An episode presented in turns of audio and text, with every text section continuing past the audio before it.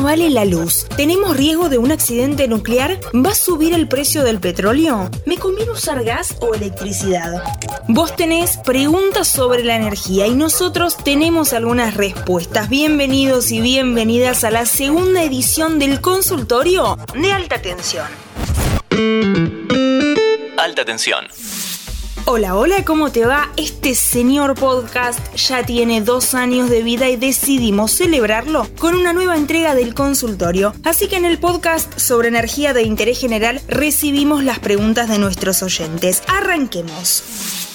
Soy Juan Chifilardi de Villurquiza y lo que quiero aprender es a leer mi factura de luz. ¿Cómo analizo cuánto me cuesta la energía que consumo todos los meses?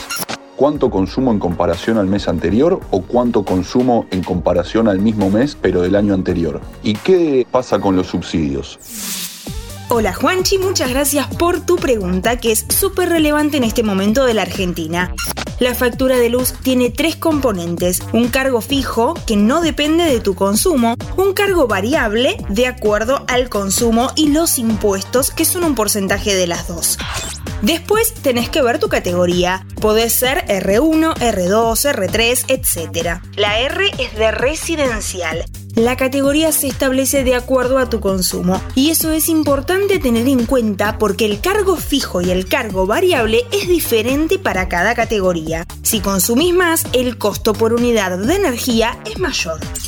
Y ahí vamos a tu segunda pregunta. Siempre es bueno reducir el consumo porque pagas menos, pero si quieres bajar de categoría, tenés que compararte año contra año. Y eso tiene sentido porque en verano e invierno consumís más que en las estaciones medias. Lo importante es reducir el consumo junio contra junio, por ejemplo. No tanto junio contra el mes pasado. Respecto de los subsidios, efectivamente la segmentación comenzó en noviembre, así que si no te anotaste para seguir con el subsidio, vas a recibir la próxima factura con un aumento. De acuerdo a tu categoría, hacia fin de año vas a tener un incremento de entre el 60 y el 90%. Hola consultorio, soy Carolina y quiero saber si puedo usar la luz del sol para ahorrar energía en mi casa. Es una muy buena pregunta, Caro, y está vinculada a la anterior. El sol es el origen de toda nuestra energía. Otro día hablamos de eso. La puedes aprovechar de tres maneras diferentes. Primero, invirtiendo en aislamiento en tu casa. Te me vas a reír, pero si tenés buenos cerramientos, podés ahorrar mucho. La segunda opción son los termotanques solares que son una opción buenísima para tener agua caliente. Hicimos un capítulo hace poco, búscalo en Spotify. La clave es que el sol calienta el agua hasta cierto punto y después necesitas muy poquita energía, sea luz o gas, para terminar de calentarla al nivel que lo necesitas para bañarte o para calefaccionar tu casa. La tercera opción son los paneles fotovoltaicos. Hablamos bastante sobre generación distribuida y la posibilidad que ya existe en la ciudad de Buenos Aires y otras provincias del país para conectar tus paneles a la red y vender el excedente de lo que producen. Como el precio de la electricidad sigue bastante bajo, la inversión no es tan conveniente, pero a largo plazo esos precios deberían subir. Así que si estás holgada, yo averiguaría. Además, por supuesto, estás ayudando al ambiente.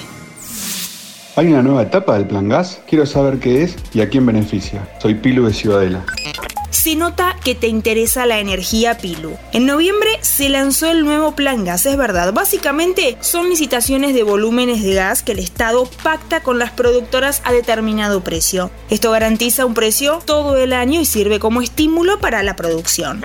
Si bien es una medida transitoria y la idea es que el mercado de gas se normalice, el último plan gas te diría que fue la mejor medida que tomó el gobierno en materia energética. Cerraron precios entre 3 y 4 dólares por millón de BTU, lo que permitió a las empresas producir y terminó siendo un precio muy bajo comparado con el precio del gas licuado que se pagó en 2021 y en 2022. ¿En qué quedó el gasoducto Néstor Kirchner? La pregunta del millón y nos la vamos a guardar para el próximo capítulo porque necesita más explicación. Así que me vas a tener que disculpar, pero voy a tener que cerrar este episodio. Mil gracias por participar, por dejar sus preguntas en el consultorio de alta tensión. Yo soy Antonella Liborio y nos vemos en el próximo capítulo. Escucha nuestros episodios en Spotify, Amazon Music, Apple Podcast y Google Podcast.